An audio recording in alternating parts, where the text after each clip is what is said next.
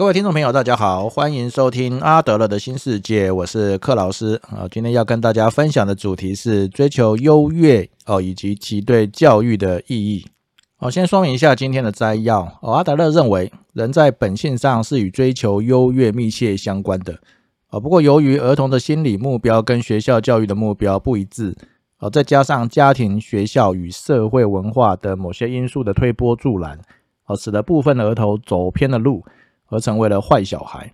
那原本大家都是要追求卓越的啊，那为什么有些人会变成坏小孩呢？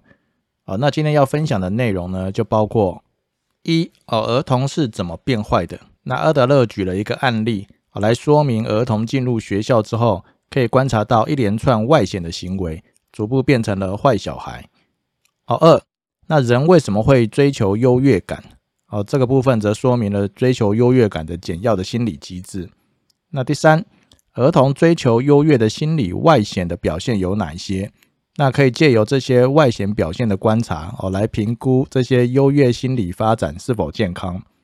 那第四，学校、家庭跟社会有哪些因素推波助澜哦，容易使儿童走偏的路？那第五，有哪些方法可以让儿童不要走偏哦，或者是让快要走偏或已经走偏的儿童重回正轨？那第六。分享日本经营之圣稻盛和夫的人生故事。在不同时期的呃不同学生时期的稻盛和夫，哦，由于借有几位无私老师的努力，让他的人生有几了几次大转弯，而成就了今日的他。那最后一个部分，则是阿德勒对于学校教育应该扮演角色的期望。今天分享的案例与内容，主要来自于阿德勒所写的《儿童的人格教育》这本书。那稻盛和夫的人生故事，则主要来自于《越挫越勇：经营之圣稻盛和夫亲笔自传》。首先我们就来看第一部分哦，儿童是怎么变坏的？那儿童在进入学校之后，那有些儿童大家都知道他做出了明显的努力哦，但是总是落后在别人的后面。那如果这样子还是得不到学校跟家庭的关心哦，或者是得不到适当的帮助，那么他们很可能很快就放弃了努力。那么这些孩子就有可能开始变坏了。我首先会发现这些孩子出现了一些逃避的现象。那这些孩子不想要上学，那做事拖拖拉拉哦，那也不想努力完成学校的作业或任务等等。那他会想尽办法不遵从学校的要求。那或者是在学校呢，他越来越乐于当一名小丑哦，不断的捣蛋戏谑或引人发笑。那或者是呢，他会激怒或或招惹同学。那之后呢，可能会旷课哦，翘课。那由于他表现出一系列的这些行为的症状，逐渐堕入到不可救药的地步，呃，甚至没有进步还退步，哦，那他们的心思渐渐的就不在学校的课业上或者是要求上，啊，并且把这些脑筋动在这个导呃找借口，啊，来解释自己为什么要翘课。那如果他们的旷课翘课受到严厉的责罚的时候呢，啊，于是这些孩子会认为，啊，自己是被迫使用诡计来造假，来蒙骗父母跟老师。那接下来他有可能就会开始伪造家长的签字，呃，篡改成绩单等等。那或者是呢，他会在呃家里面编造了一连串的谎言，呃，说他在学校做了哪些事情，但实际上面他可能已经旷课很长一段时间了。那么在翘课这段时间，他会找到一些藏身之地，那避险和已经翘课一段时间的孩子躲在一起。哦，那么逃学一段时间的孩子就有可能进入到第二个阶段。哦，就是用违法的方式来追求自己的优越感。啊，由于翘课已经没有办法满足他们追求优越的心理，那就会驱使他们采取新的行动，也就是一些违法的行动来追求优越感。那么这样一来，他有可能一个错误接着一个错误，哦，最后就走向了犯罪。比方说，有可能会结成帮派，哦，开始偷窃，或者尝试一些不正常的性行为，啊，让他们觉得自己已经长大了。一旦他们跨出这么大一步的时候，哦，他们就会寻求新的方法来满足他们的野心。那只要他们的做做的事情没有被发现，哦，就觉得自己可以做出更大胆的行为。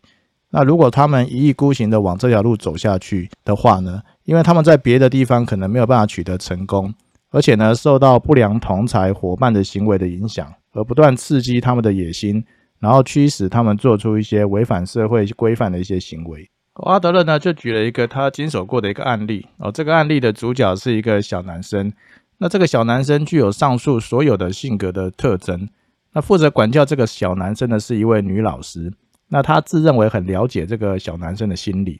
那虽然呢很用心的照顾他，但是呢让这个小男孩因为对自己的期望太高，而长期处在太过高压的环境中长大。那结果呢，这个小男孩丧失了自信。好，虽然对自己的期望很高，但是却一事无成。那最后完全灰心丧志。那而学校跟生活都满足不了他过高的期望，所以他就转向了上述所所所列的这些犯罪的行为，来摆脱女老师跟教育专家的治疗。但是最后呢，哦，这个小男生就是杀死了当初用心教导他的女老师。阿德勒就评论哦，一个有犯罪倾向的孩子，那同时也是极端自负、追求优越感的。那这种自负跟野心哦，有着同样的根源。那它迫使他们不断的以各种方式来凸显自己。当他们不能在生活的积极面去获得满足的时候，那就会转向生活的消极面。那么这一切的源头呢，都来自于追求优越感。呃，第二部分，人为什么会追求优越感？哦，阿德勒认为，那除了前一集所提到的人格的统一性之外，人性的另外一个最重要的心理事实。呃，就是人们对于优越感跟成功的追求。那这种对于优越感的追求，是人的自卑感呃有的直接的关联。那追求优越感跟自卑感可以说是心理现象的一体两面。那所以在人的本性上面，是与追求优越密切相关的。哦，这种追求优越的强烈冲动哦，其实儿童跟成人都有。那么被轻蔑的感觉、不安全感跟自卑感，总是会让人想爬得更高啊，以获得补偿和臻于完美。那么人的本性受不了长期处于低下的地位。那么儿童在环境中则感受到了自卑、脆弱跟不安全感，而这些感觉反过来又对儿童的心理产生了刺激的作用，所以儿童便下定了决心要摆脱这种状态，努力达到更好的水准哦，以获得一种平等甚至。优越的感觉。第三部分哦，儿童追求优越感的心理外在表现有哪些？那么可以借由这些外在的表现来观察以及评估这些优越心理的发展和是否健康。哦，第一个外在表现就可以观察一个孩子他的企图心。啊，如果这些企图心发展出不健康的行为，哦，就有可能产生某种嫉妒心。那产生嫉妒心的这类儿童呢，很容易。哦，希望竞争对手遭到厄运的这种阴暗心理，那而且更严重的话，还会给对手制造伤害或带来麻烦啊，或者是呢，说造谣重伤、贬损同伴来抬高自己的价值。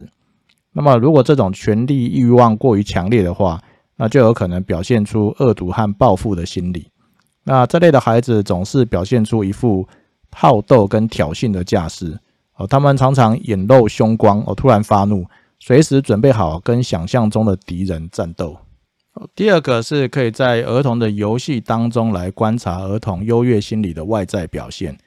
哦，比方说阿德勒举了一个例子，哦，在玩马车的游戏里面，啊，如果其他儿童扮演车夫，那么具有强烈追求优越心理的儿童，哦，则不太会愿意扮演马匹这类的角色，而是而总是想要去扮演车夫，哦，成为领导者。那因为如果因为某些因素他没有办法扮演这个车夫，呃，扮扮演这个领导者的话，那么他可能就会来扰乱其他的人。那如果说他们接二连三的受挫，那有可能会丧失了勇气，就会浇熄他们的企图心。那在面临新的情境的时候，他们就有可能会退缩。如果是尚未受挫的儿童，呃，就会乐于参与各种竞争性的游戏。那另外呢，也可以从孩子喜欢的游戏、故事和历史人物。好，来看出他们自我肯定的方向和程度。好，阿德勒就举例，许多成人喜欢崇拜拿破仑。那么，对于一个具有野心的成人来说，哦，拿破仑是一个非常适当的一个典范。哦，第三个，哦，就是心理健康的儿童在追求优越心理的外在表现呢，啊，就会把自己对于优越的追求转换为去发展一些有用的能力。比方说，他们会设法让老师放心。那注重整洁跟秩序，那发展成一个正常的学生。哦，第四个，我们可以观察优越心理的外在表现，哦，称之为过头的企图心。那这一类的孩子总是想要胜过别人，把这个当成是努力的首要目标。那通常这类对于优越追求的追求呢，是夹杂着过头的企图心。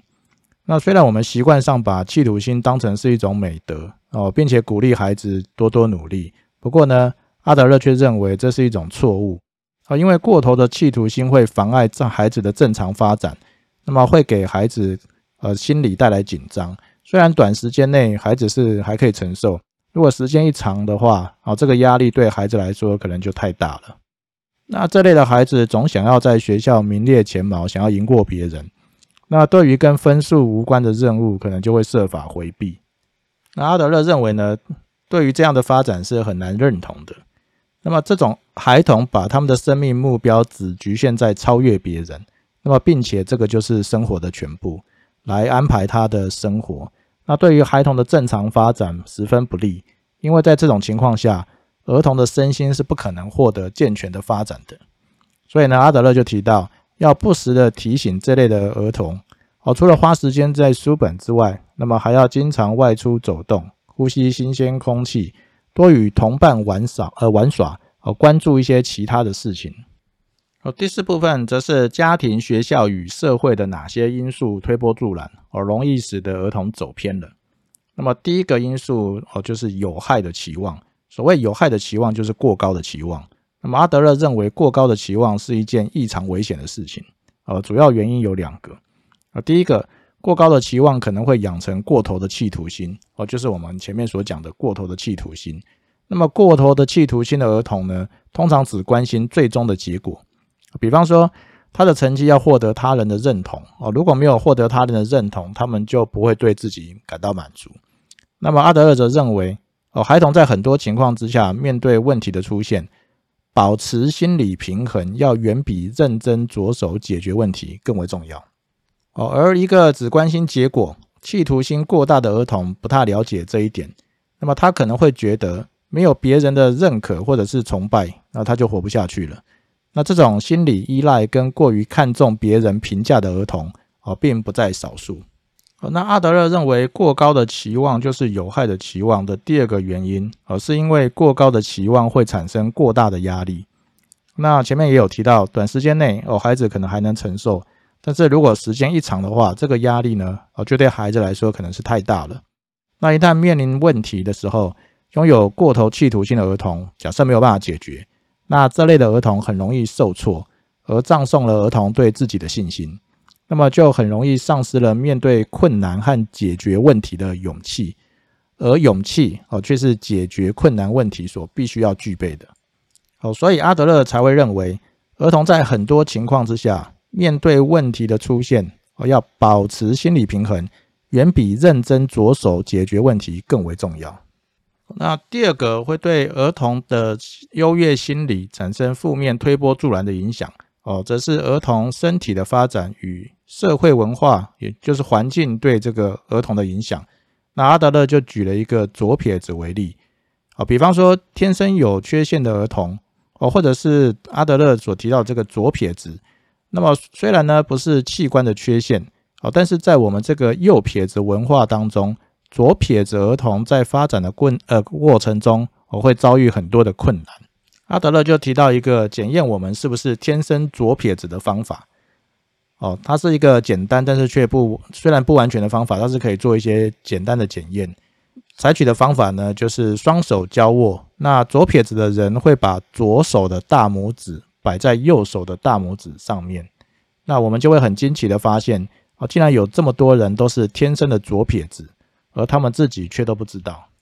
哦，阿德勒就提到，哦，几乎毫无例外的是，左撇子儿童在书写、阅读跟绘画方面困难重重。那他们在运用手的方面显得笨拙，不够灵活啊，似乎他们有两只左手。那么阿德勒在研究大量的左撇子儿童的生活史之后，我发现这样的一个事实：他说，这类的左撇子儿童，我通常都被认为是笨拙的。那如果家庭中的其他成员也是右呃是都是右撇子的话，那他的左撇子不仅会带给他生活上的困难，也会干扰了家人的生活。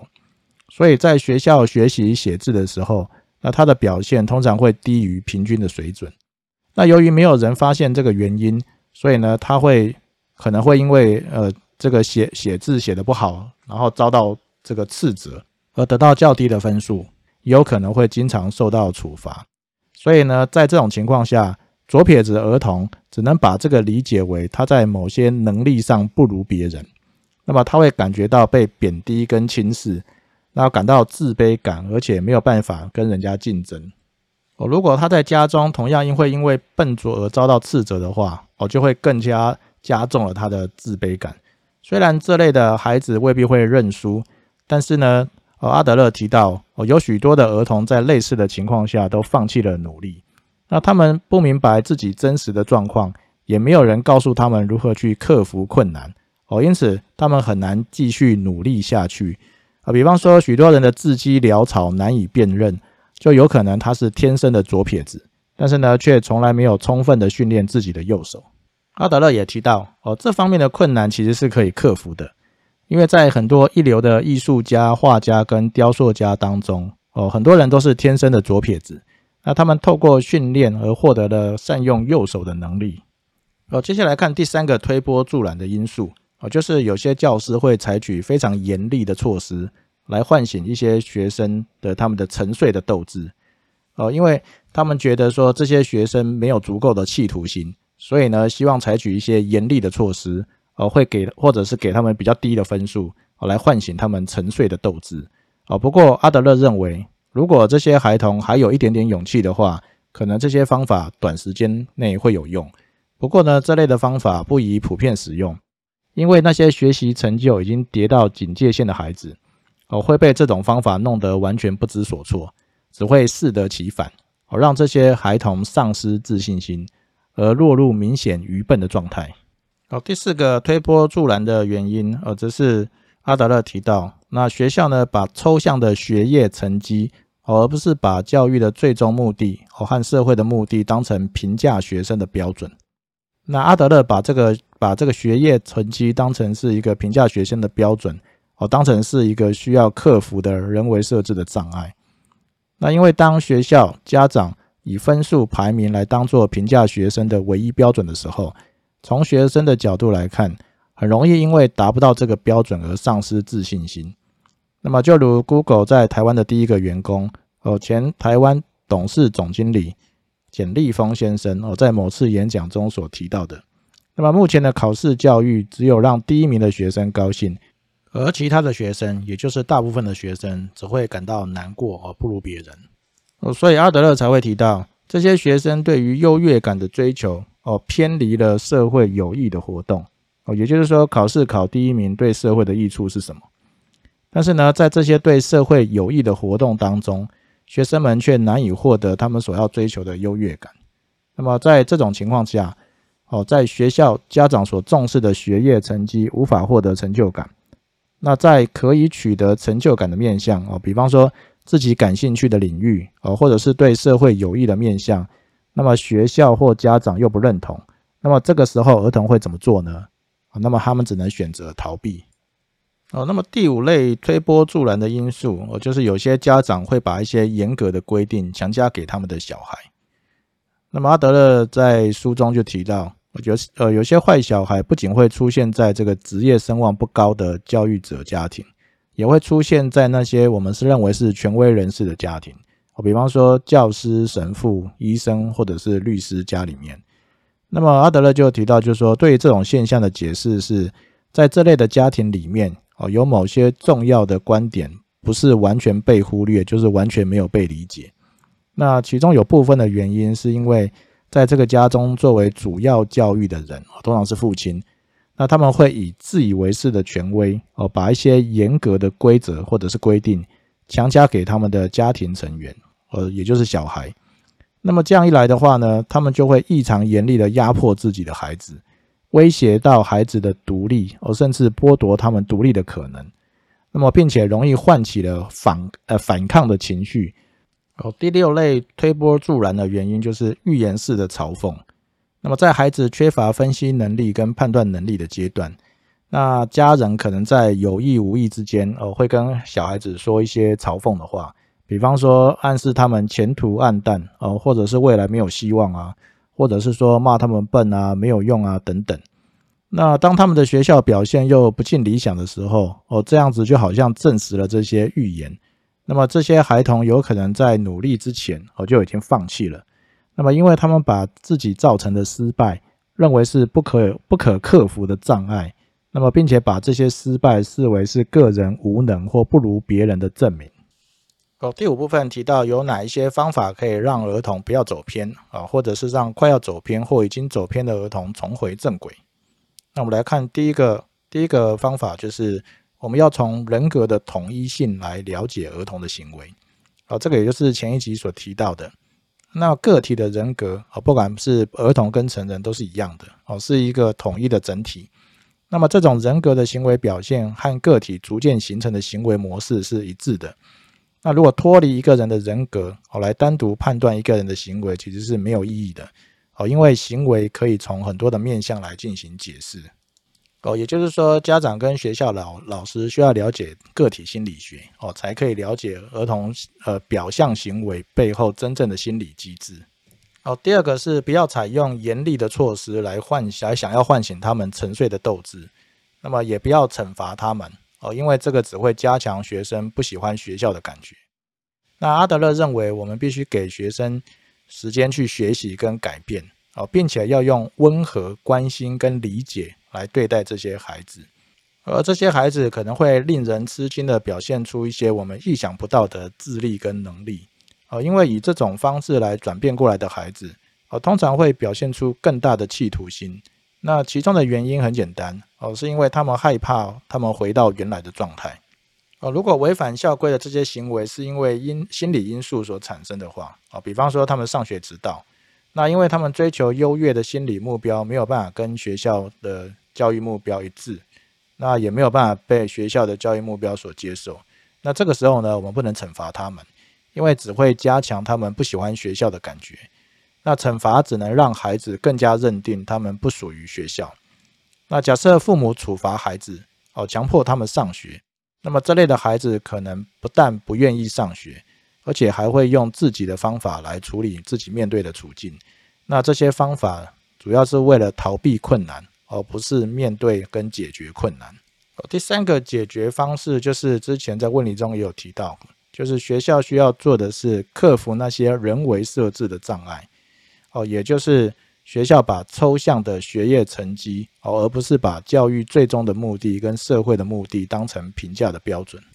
哦阿德勒则提到，哦，虽然有些学生不能在数学上面取得优异的成绩，哦，但是他们可能成为运动场上的健将。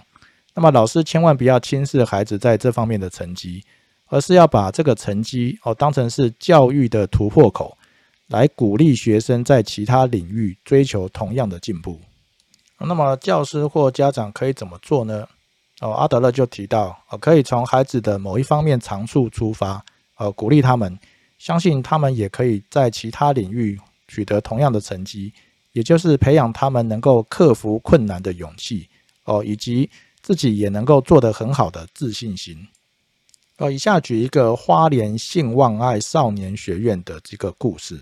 那么，主持学院的黄明正牧师哦，在两千零六年的时候，透过关护人苏卢书伟哦，引进了这个独轮车，让这群曾经处在暴力毒品当中、缺乏家庭支持的孩子来学习。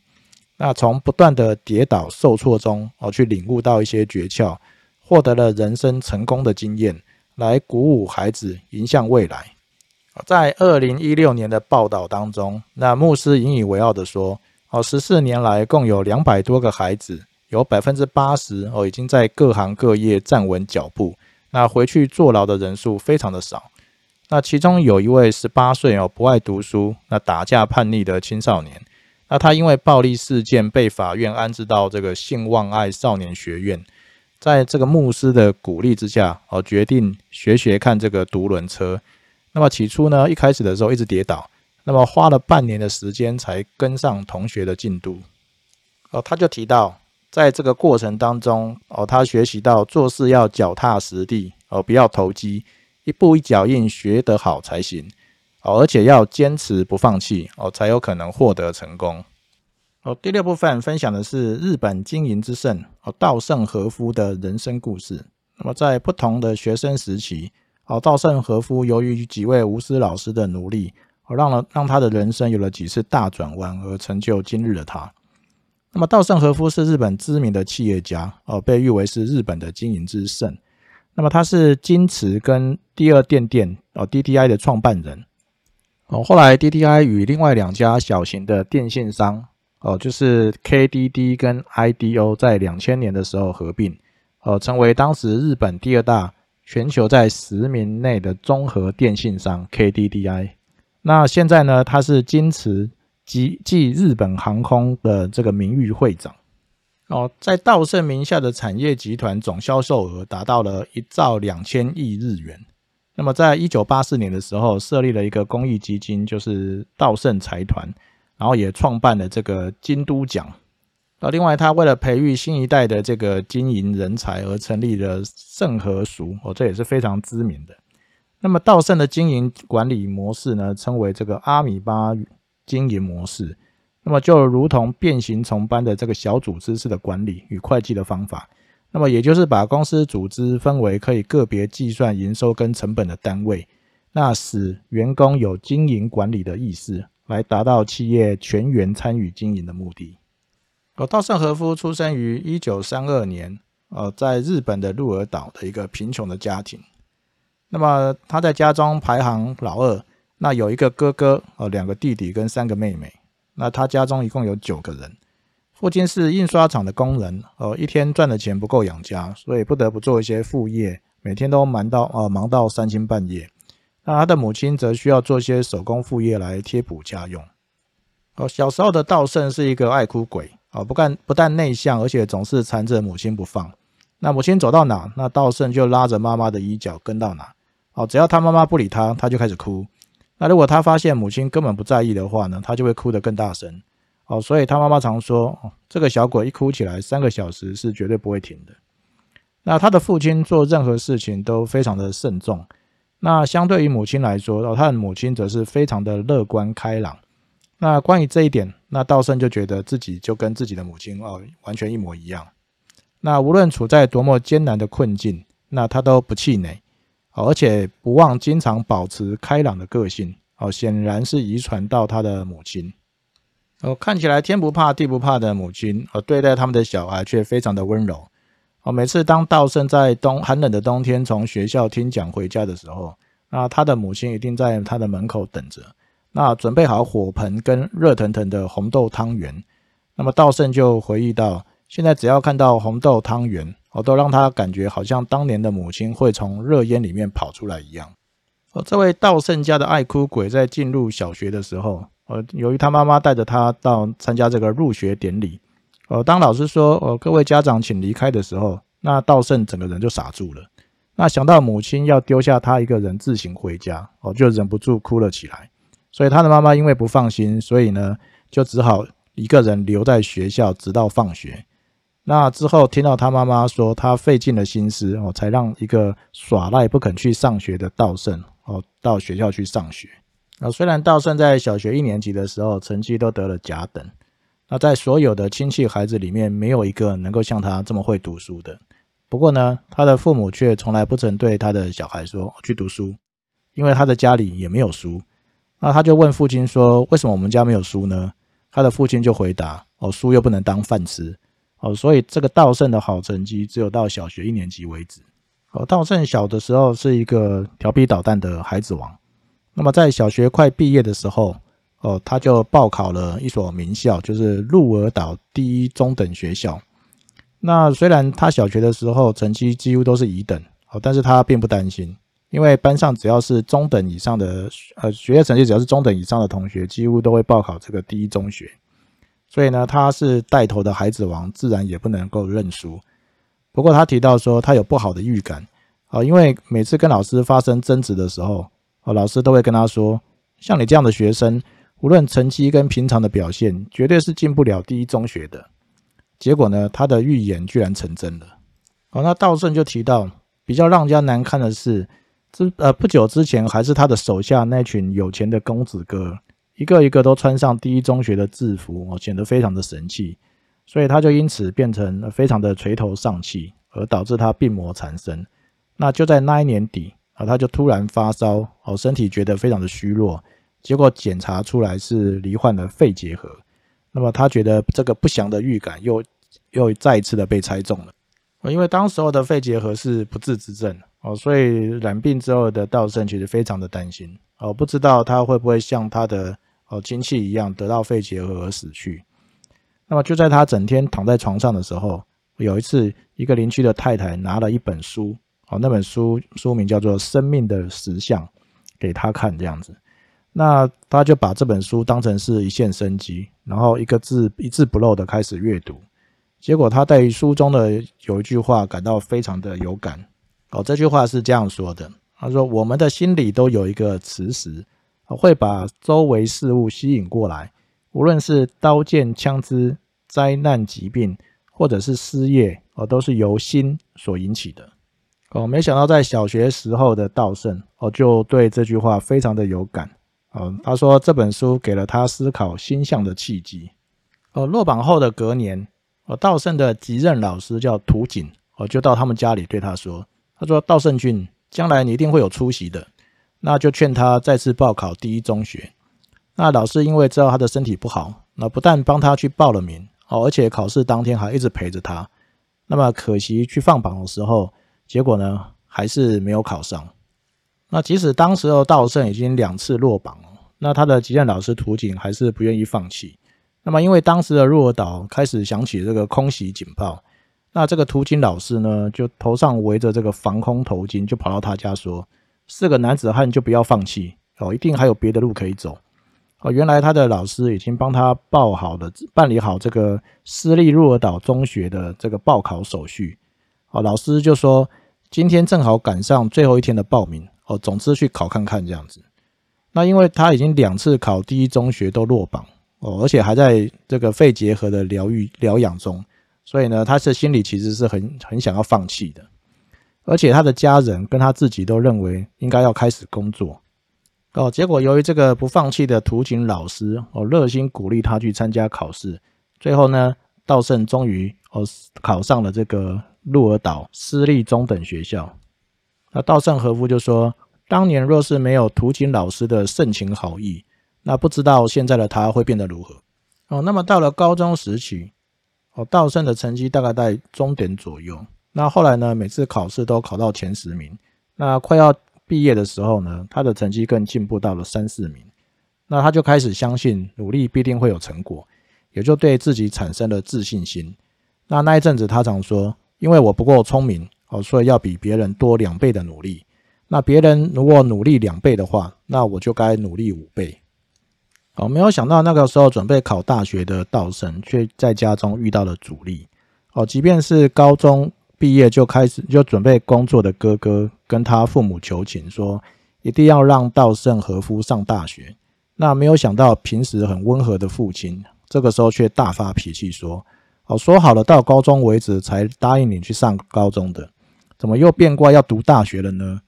那因为他们家中他有五个弟弟妹妹。那知道自己不能过于任性，那所以呢，就想着是否要放弃读大学，我到银行去上班，哦，所以他就对他的这个高中的老师，哦，叫新岛，说他要放弃考大学，哦，结果老师就跟他说，我去跟你父亲谈谈。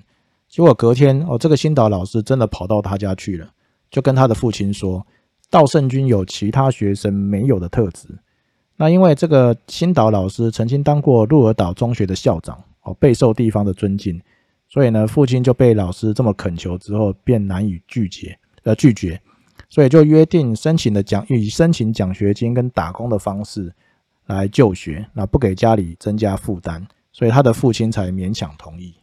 哦，这个时候的道圣虽然遇到了他的第二位的贵人老师哦，新岛，那没想到他去报考大阪大学医学系的时候，哦，还是再次的落榜，让他深受打击。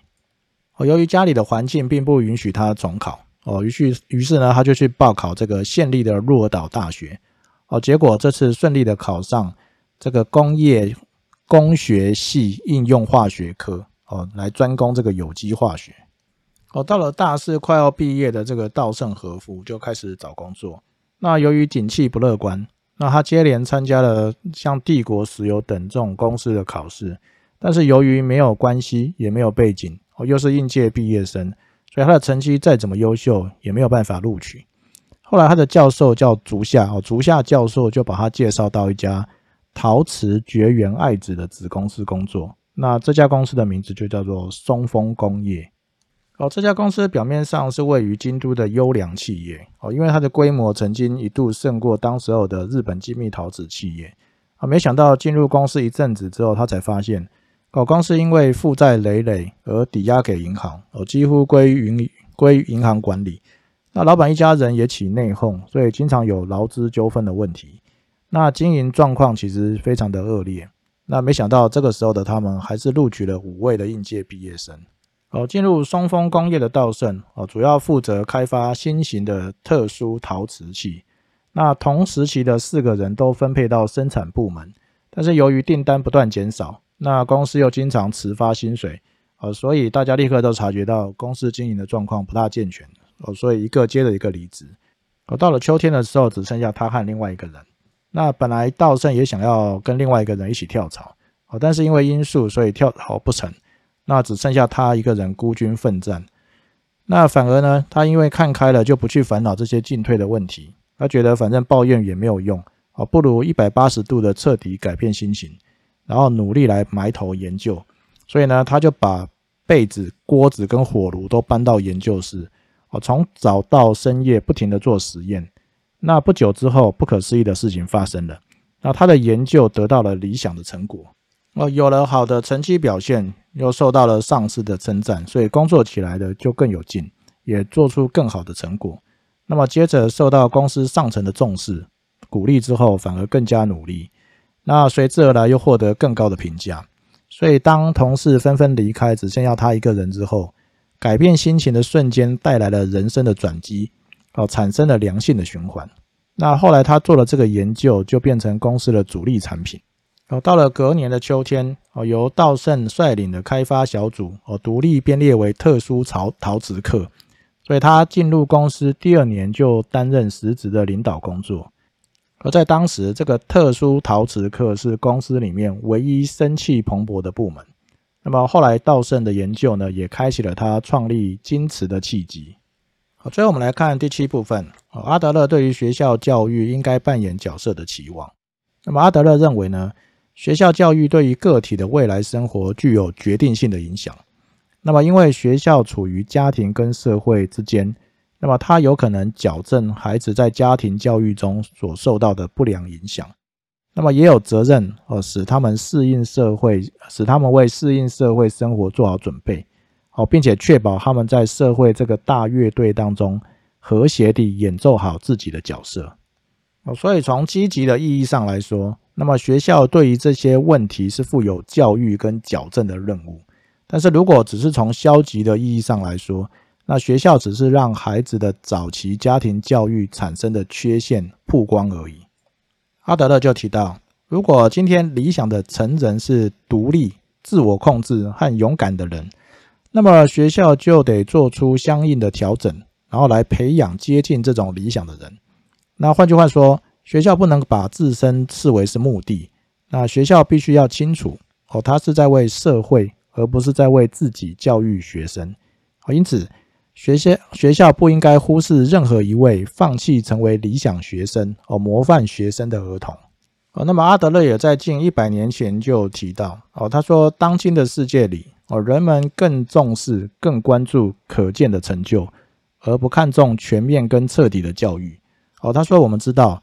那种不经努力获得的成功，呃，成功是很容易消失的，哦，因此训练孩子的野心勃勃，哦，并没有什么益处，哦，相反的，更重要的是要培养孩子的勇气、坚韧跟自信，哦，让他们了解面对挫折不能气馁，不能够丧失勇气，而是要把挫折当成是一个新的问题去解决。今天分享的内容就到这边。哦，在这个充满焦虑跟纷乱的社会氛围中，啊，如果发现自己常常抱怨，啊，或对人生充满疑惑，啊，越来越找不到生活的重心，建议可以看看岸见一郎及古贺实现老师所写的《被讨厌的勇气》这本书。那么，《被讨厌的勇气》的核心的思想，哦，就是阿德勒的心理学，哦，会被称为个体心理学。那如果有兴趣的话，也可以读读阿德勒这位知名心理学家的书，啊，例如《自卑与超越》《认识人性》。或儿童的心理学等书。另外呢，读读名人的传记，哦，则可以让我们了解一个人的奋斗史，相信对我们的人生、家庭与工作都能产生莫大的注意。谢谢大家的收听。